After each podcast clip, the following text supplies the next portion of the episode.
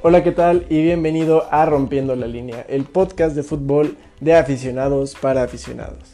El día de hoy martes tendremos un programa bastante cargadito porque estaremos repasando toda la actividad europea de fútbol en las ligas pues Europa League y Champions League. Además de que tendremos un atento análisis a la Juventus de Turín, este equipo que parece estar bastante mal en todos los factores, en el anímico, en el futbolístico y bastantes cambios y probablemente muchos fichajes. Entonces quédate con nosotros para enterarte más.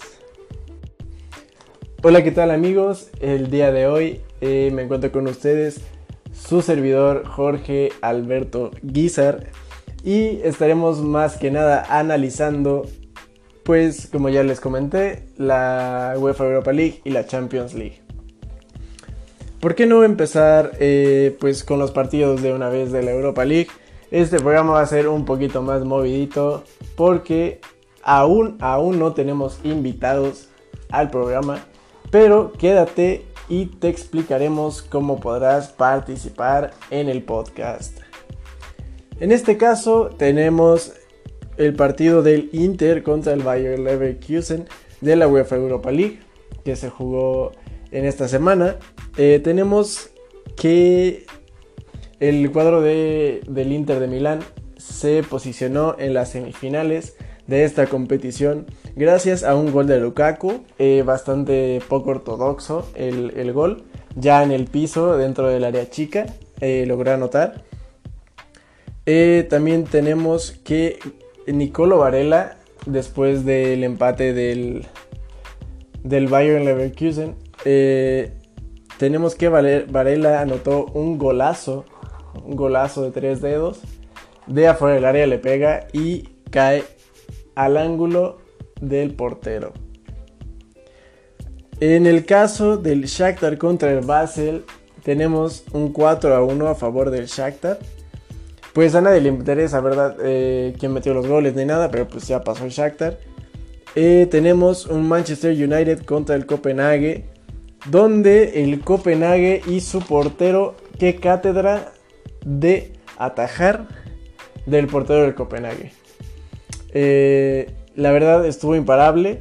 No sé si lograron ver el resumen, pero estuvo imparable el portero. La verdad, una cátedra nivel top del portero del Copenhague y el Manju se lo lleva por la mínima.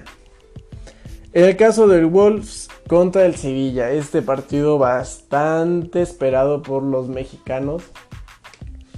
Eh, un partido que estuvo en el primer tiempo pues un poco más parejo.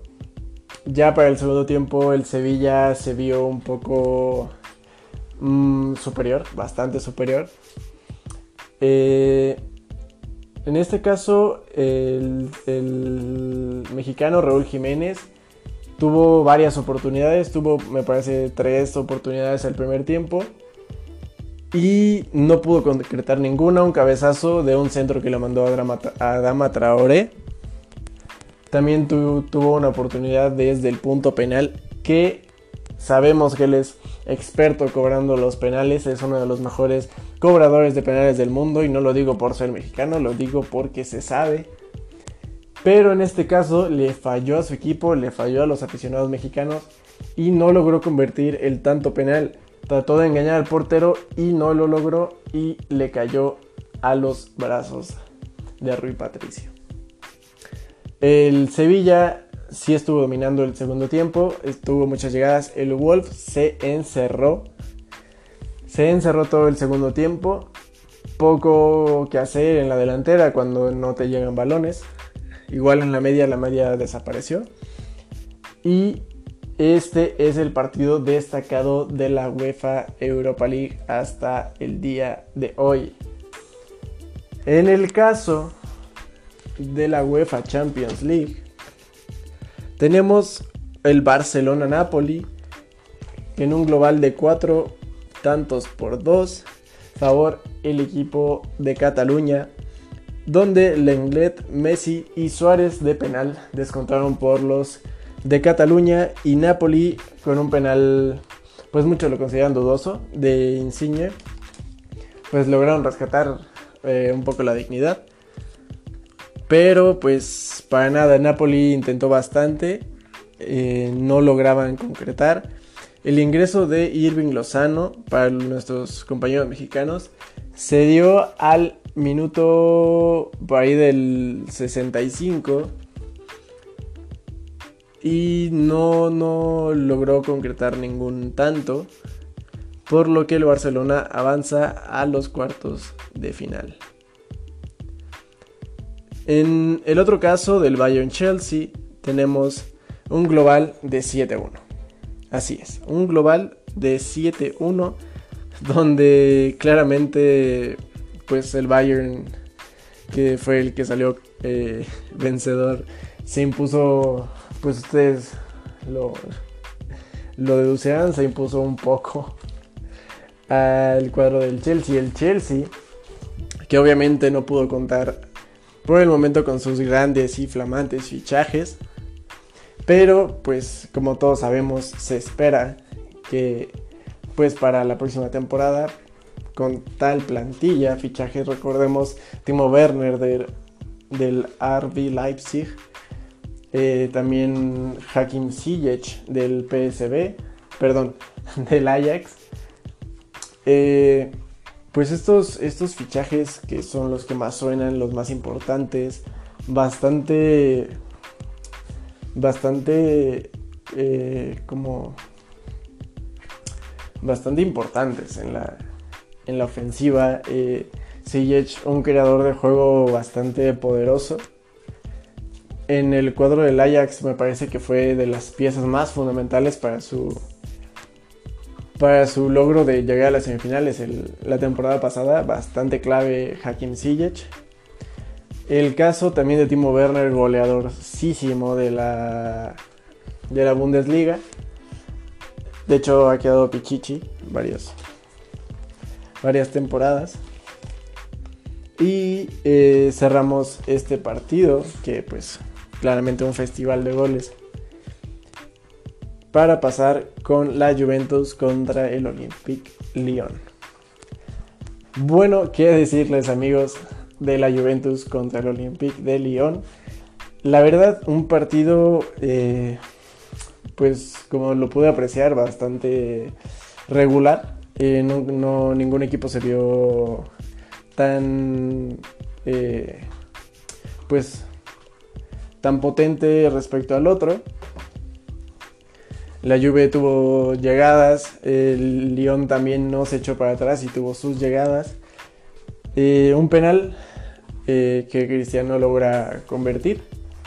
Y otro gol de Cristiano Ronaldo para cerrar el 2-0 y descontando para el Olympique de Lyon en un penal que no me parece penal ni en mi pueblo eh, pues una barrida en el área, eh, toca el balón, me parece que es Danilo, toca el balón y después tiene contacto con el jugador, pero pues se juega el balón, árbitro se juega el balón, no tienes por qué pitar ese penal, pero lo pita y descuenta el Lyon para el 2 a 1 con un global de 2 a 2, pero como el Olympique de Lyon tiene el gol de visitante, pues se lo lleva y no tenemos Cristiano Ronaldo en la Champions League.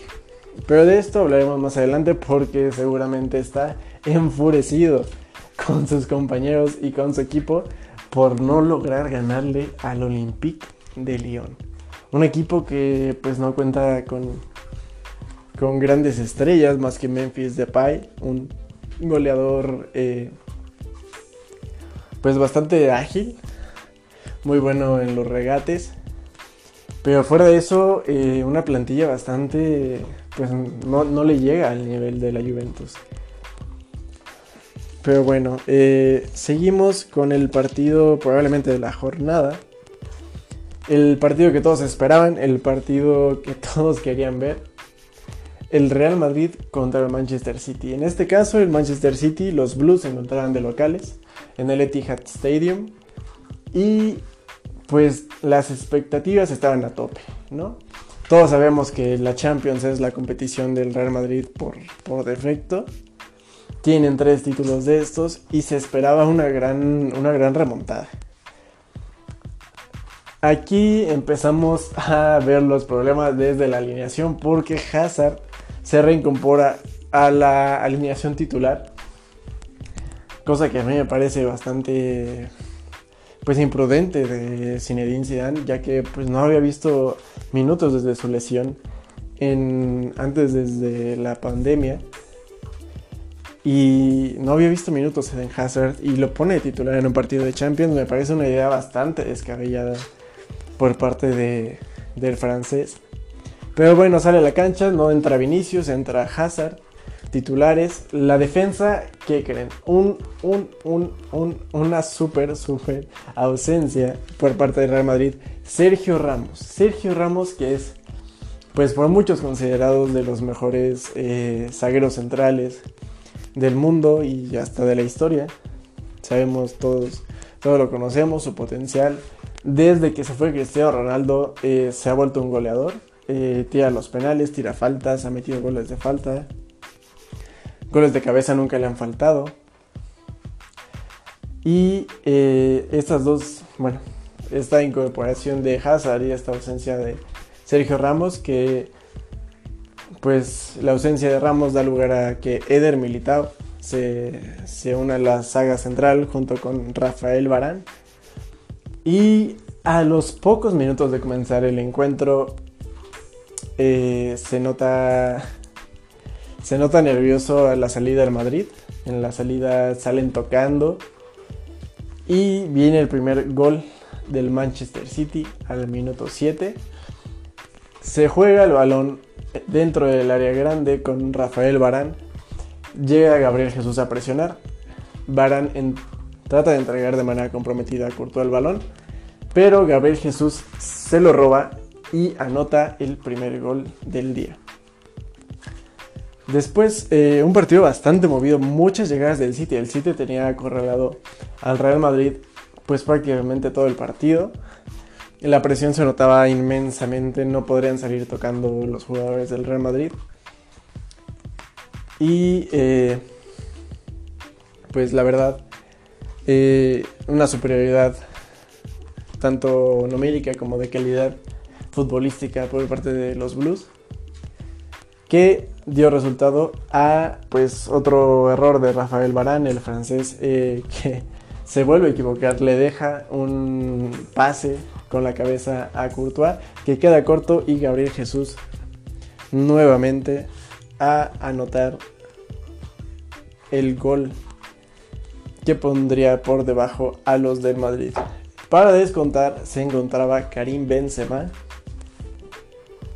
que después de un buen centro por la banda derecha remata y convierte el 2 a 1 que pues deja sin esperanza así sin Champions al Real Madrid.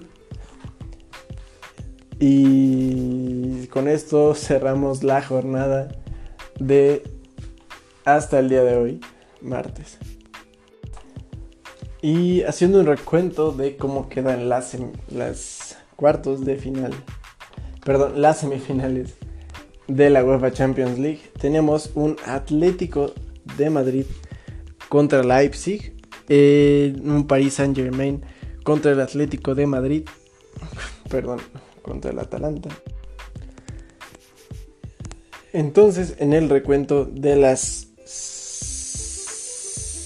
cuartos de final de la UEFA Champions League, tenemos el Atalanta contra Paris Saint Germain el miércoles.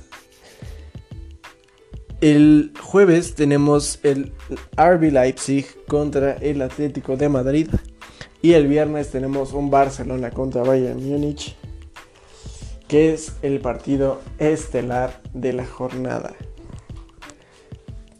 Y bueno, pasando al tema, al análisis atento del día de hoy, tenemos el caso de la Juventus de Turín. Así es amigos, eh, como se los comentábamos al principio del podcast, eh, vamos a analizar la situación, la, por así decirlo, una pequeña crisis en la Juventus de Turín, porque actualmente se encuentran fuera de la UEFA Champions League. Mauricio Sarri ha sido destituido del club y Cristiano Ronaldo se encuentra bastante inconforme. Pero bueno, empecemos. Empecemos con el último partido. En este partido de Champions League se jugó el partido sin Dybala, la gran ausencia del cuadro de Turín. Un partido en el cual bastante falta les hizo el, el argentino, la joya argentina, porque no lograron sobreponerse al Olympique de Lyon. ¿Cómo se adaptó la Juventus a esta ausencia de Dybala? Pues en este caso se jugó con un 4-4-2 con Juventus, con, Juventus, con el Pipita Higuaín arriba con Cristiano Ronaldo. También tenemos en la media, en la línea de 4, Bernardeschi, eh, Rabiot, Bentancur y Miralem Pjanic en su probablemente último partido con el cuadro italiano antes de su partida al cuadro catalán. En la defensa, pues lo de siempre, Alexandro, Leo Bonucci, Matthijs de Ligt y Cuadrado. En la portería, pues eh, en este caso no se le dio oportunidad a Buffon de estar en la portería, sino estuvo el guardameta Chesney. Bueno, eh, notamos que la gran ausencia de Pablo Dybala pasó a afectar y sobre todo que la plantilla de la Juventus a mí me parece un poco corta. Y pues más que nada también ya un poco avanzado de edad en el cuadro de la Juventus. Porque Higuaín ya más de 32 años ya es un delantero que le puede ya ya le cuesta la verdad en el estado físico se nota se nota un poco pues ya pues no es una compañía muy buena para Cristiano Ronaldo, ya que Cristiano Ronaldo, pues, como todos sabemos, es un poco más ágil, se mueve un poco más entre líneas y el Pipa Wayne ya no es ese gran delantero que conocemos. Sí tuvo un resurgimiento goleador hace poco con la Napoli, resurgimiento el cual lo llevó a volver a fichar por, por la Juve pero ya no, no, es gran cosa el delantero argentino. Eh, Douglas Costa, que también se incorporó al partido, que la verdad a mí me parece un jugador que no tiene mucho peso en los partidos, no hace nada más que, que regatear algunos eh, pases, pero en este caso no se le vio al, al jugador brasileño. Y eh, pues este resultado, este mal resultado dio como, como pues suceso la destitución de Mauricio Sarri, que pues tuvo unas declaraciones bastante infortunas, bastante desafortunadas, donde nos relata que, que la Juventus de Turín es un equipo que está maldito en cuanto a la UEFA Champions League porque los resultados de unos años para acá no han sido nada agradables para el cuadro de Turín. En el caso de del planteamiento técnico, vamos a analizar el planteamiento técnico, por así decirlo, las formaciones que maneja el club italiano. Durante la temporada el cuadro titular se le ha visto jugar en un 4-3-3, donde Higuaín Cristiano Ronaldo y Dybala se encuentran en la parte superior. En la media se han realizado bastantes rotaciones, pero el que son titulares Miralem Pjanic, Rabiot, que de los últimos meses se ha comportado bastante a la altura y es de los rescatables del mediocampo. Y Bentancur, que pues es el que más rota ¿no? en el mediocampo. En la defensa, inamovible, inamovible Alexandro Danilo. Aunque Danilo Cuadrado se han estado rotando la posición también. A mi parecer los dos, esa banda está bastante, bastante bien cuidada. En la central, Matthijs de que su rendimiento ha sido por debajo de lo esperado, pero ya veremos si solo es eh, cuestión de adaptación al nuevo fútbol, al nuevo club de fútbol en el que está participando, porque pues es bastante diferente jugar en la Eredivisie que jugar en, el calcio, en, el, en la Serie A. Un fútbol pues más estático, sin tanta llegada del, del defensa como en, la Eredivisie donde los defensas salen jugando. Y la portería pues bastante bien cubierta por, por Chesney y Buffon. Entonces, nosotros qué cambiaríamos del cuadro de la Juve. ¿Ustedes qué cambiarían? ¿Ustedes qué opinan del cuadro de la Juve? que necesitarían fichar. Esto lo vamos a hablar. Andrea Pirlo ha sido elegido como el nuevo técnico de la Juventus de Turín. Esto nos sorprendió a todos ya que pues este anuncio se, realizó después, justo después de que Mauricio Sarri haya sido destituido como, como técnico. Inmediatamente Andrea Pirlo fue anunciado como técnico de la Juventus. ¿Qué le puede aportar Andrea Pirlo a la Juventus de Turín? Esto para mí me parece pues un poco apresurado. La verdad, eh, creo que a muchos nos parece apresurado la llegada de Andrea Pirlo. Y lo que me parece positivo es que él estuvo pues bastante metido en, en el club y sus andares durante esta temporada, ya que estuvo pues en las selecciones inferiores de, de la Juventus de Turín. Así que no me parece tan descabellado. Un poco pronto sí, pero no tan descabellado. ¿Qué le puede aportar la Juve? Pues es un hombre que conoce la casa, que conoce la grandeza del club, que se codea pues prácticamente con todo, toda la plantilla.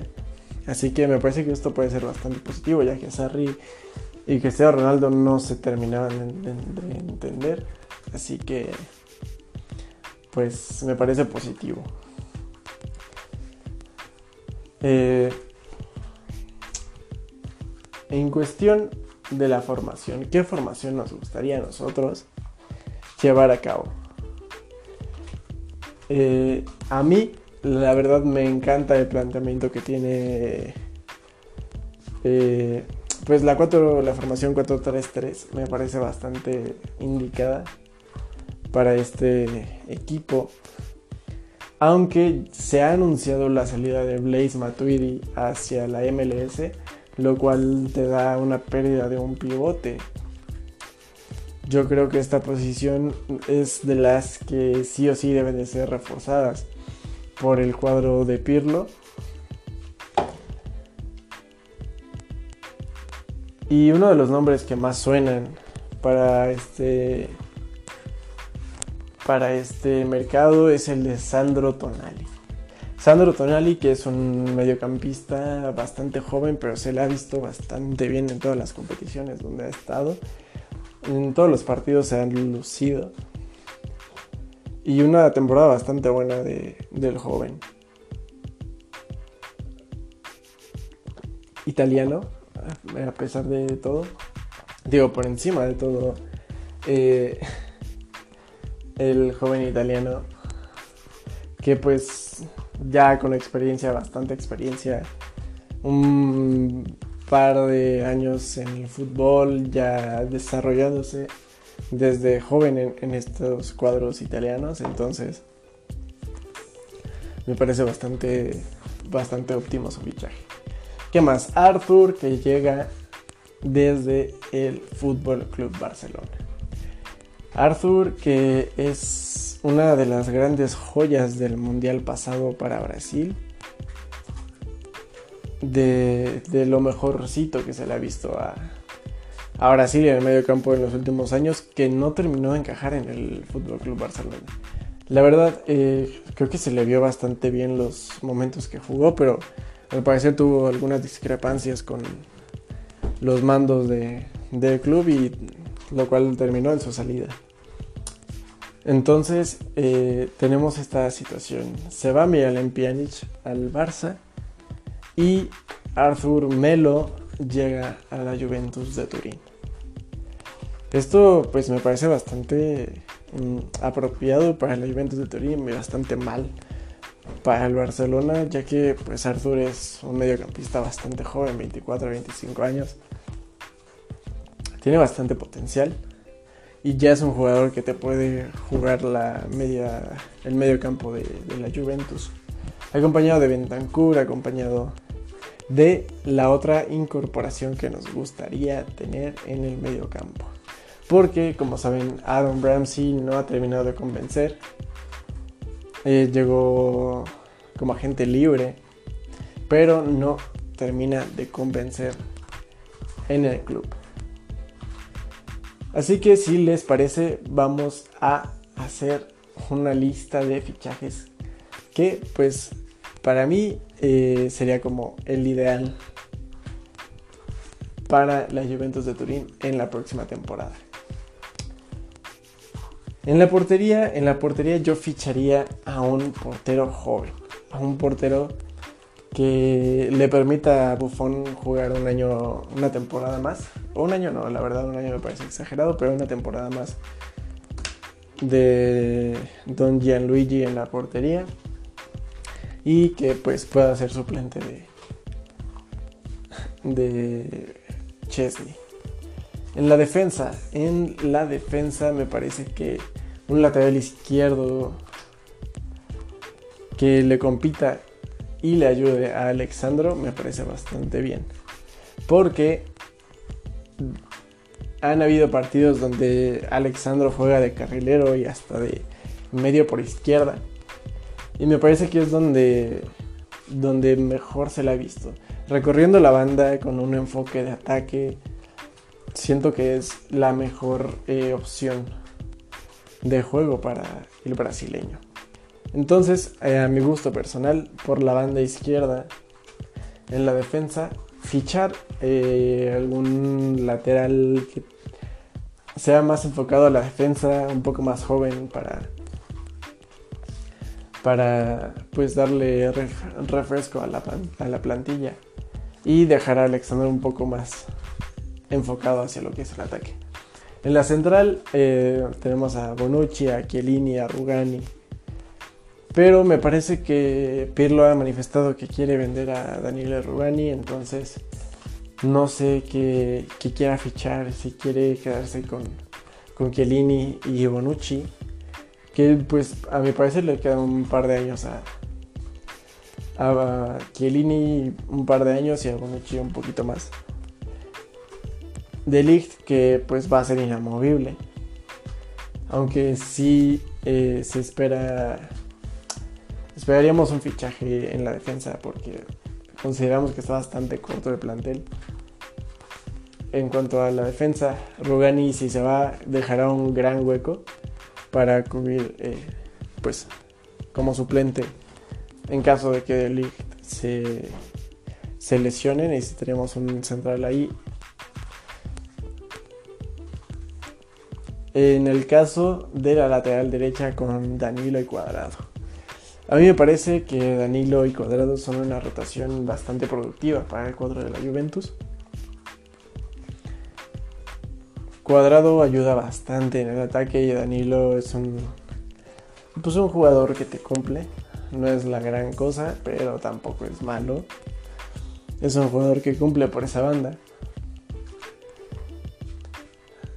Y Pasando al medio campo, pues como les comentaba, Adrián Rabio, eh, Arthur Melo y Bentancur. Bentancur que tuvo una temporada bastante buena hace unos meses, pero no me terminé de convencer en este...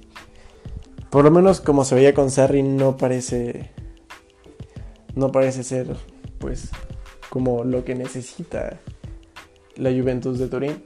Entonces, a mí en lo personal, pues Ramsey tampoco creo que satisfaga esa, esa posición que dejó Blaze Matuidi.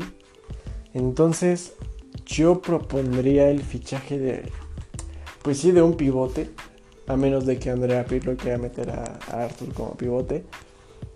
Pero sí, al menos un jugador como volante en la media cancha para, pues, para darle un poco de, pues de llegada, ¿no? De llegada y un poco de equilibrio por parte de, de Arthur o el pivote sería bastante bastante bueno porque pues yo me gustaría que jugara la Juventus con una línea de 3 en la media o en su defecto una línea de 4 pero en una línea de 3 para una formación es un poco más ofensiva donde Bentancur podría ser el jugador box to box, ¿no? Eh, jugador que llegue y que también defienda, que ataque y defienda. Eh, donde Arthur sea el, pues el motor, ¿no? El motor del equipo. Y la llegada de un jugador creativo. En este caso, últimamente se está hablando de que el Real Madrid quiere llevarse a Dybala a cambio de Cross o Isco más una cantidad de dinero.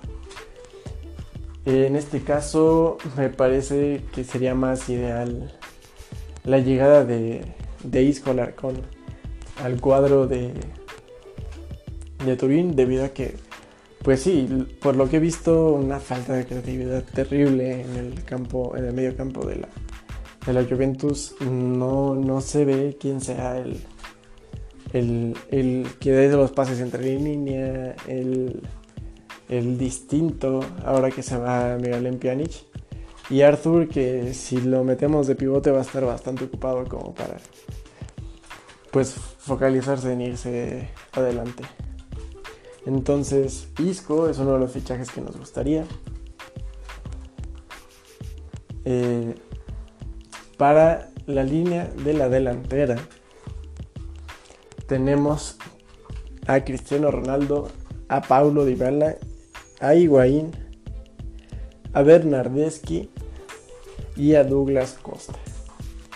Estos jugadores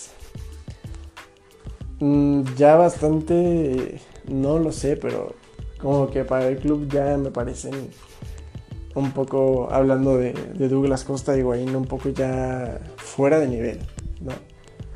Douglas Costa que también es joven, pero me parece que para jugar en un club top como lo es la Juventus no tiene ese peso que, que uno necesita, ¿no? En el, en el club no es un jugador que te haga muchos goles por temporada como lo necesita la Juventus de Turín. Así que Douglas Costa sería una baja primordial donde el club puede obtener, pues a mi parecer, más de, de 25 millones, de 30 millones de euros por el jugador, que le servirían bastante para fichar alguna otra estrella que le sirva a, la Juventus. En el caso de la salida de Wayne, si es que sale, pues no se podría esperar mucho dinero más. La verdad yo pienso que menos de 20 millones se podrían esperar por el Pipa Wayne. Así que esas dos bajas serían primordiales desde mi punto de vista. Eh, ¿Qué fichar en la delantera de, la Juventus? Se habla mucho de un 9 de esos pues fordachones, ¿no? De esos que te bajan el balón, que pelean ahí la marca. con los defensas centrales. Y pues más que nada en la Serie A es bastante importante tener una fortaleza corporal bastante, bastante útil para, para bajar balones y pelear contra los defensas. Ya que pues cuando te encuentras con Koulibaly, con jugadores de esa talla, pues es bastante, bastante difícil. Romagnoli en el caso de, del Milan, Skriniar, De Bridge, Godin. Bastante pues difícil pegar los balones y para eso trae, me gustaría y piensan traer un 9 según los diarios deportivos. Se habla de tres nombres. Milik, Zapata y Raúl Jiménez. ¿Ustedes a quién traerían? A mi parecer Raúl Jiménez mm, no me parece que esté en el tipo de juego de, la Juventus. No se me hace un tipo tan corpulento como para pelear en la Serie A. Me parece que sí le quedaría un poco... Pues se quedaría un poco corto, ¿no? Para jugar en la Serie A más que nada en esa posición que, que la Juventus quiere. Tal vez llegando a otro equipo, no sé si se va Lautaro a, al Barcelona podría llegar Raúl Jiménez, tal vez en el Milan, aunque están bastante bien, bastante completos en la delantera, pero no descartaría que llegara otro grande. Es más, yo creo que si se va Milik a, la Juve, podría cubrir ese puesto Raúl Jiménez. Y ya tener dos mexicanos en el Napoli. Pero bueno, el caso de Milik, como te comentaba, eh, pues un delantero bastante, bastante fornido, tipo Robert Lewandowski. Eh, me parece que de igual forma es polaco. Por lo tanto, se me haría un fichaje bastante acertado ya que cuenta con experiencia en el Napoli. Así que este fichaje es de los que me llaman más la atención. Tanto que yo estaría dispuesto a, pagar hasta 50 millones por, por el delantero del Napoli. Aunque también nos queda la opción de Duan Zapata, el jugador del el club Atalanta, que esta temporada son la revelación del mundo del fútbol, que pues es un goleador, es, es, es de los mejores goleadores de la Serie A y a mi parecer Milik o Zapata serían la mejor opción en la delantera de la Juventus de Turín. ¿Cómo suplir la baja de Dybala? Esa es la gran duda si es que se llega ahí. ¿Cómo supliríamos nosotros la baja de Paulo? A pesar de que llegara Isco, Isco pues yo creo que sí podría actuar por, por la banda derecha, como lo hace Dybala también de media punta, como lo hace Dybala, me parecería un gran reemplazo. Y en este caso, si no llega Isco,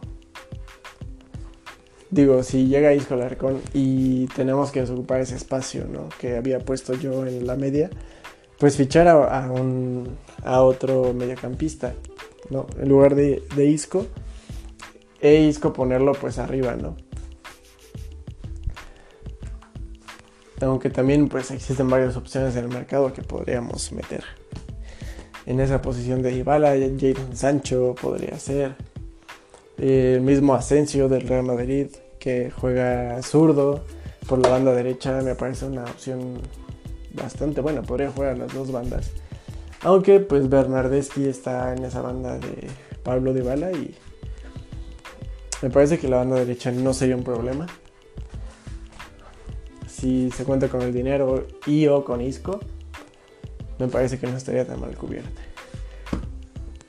¿Cómo suplir a Douglas Costa? Eso es un poco más fácil porque me parece que hay muchas opciones que podrían suplir a, a Douglas Costa, como podría ser Mertens, ya experimentado de, del Napoli. O si se quiere una opción más joven, pues suena el nombre de Chiesa, jugador de, me parece que es el Parma de, de la liga italiana que pues podría funcionar bastante del, del lado izquierdo. Entonces con esto tenemos terminado la sección de fichajes.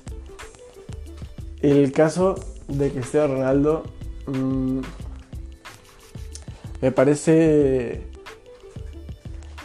que no se va a ir. El presidente ha dicho que, que Cristiano Ronaldo va, va a quedarse.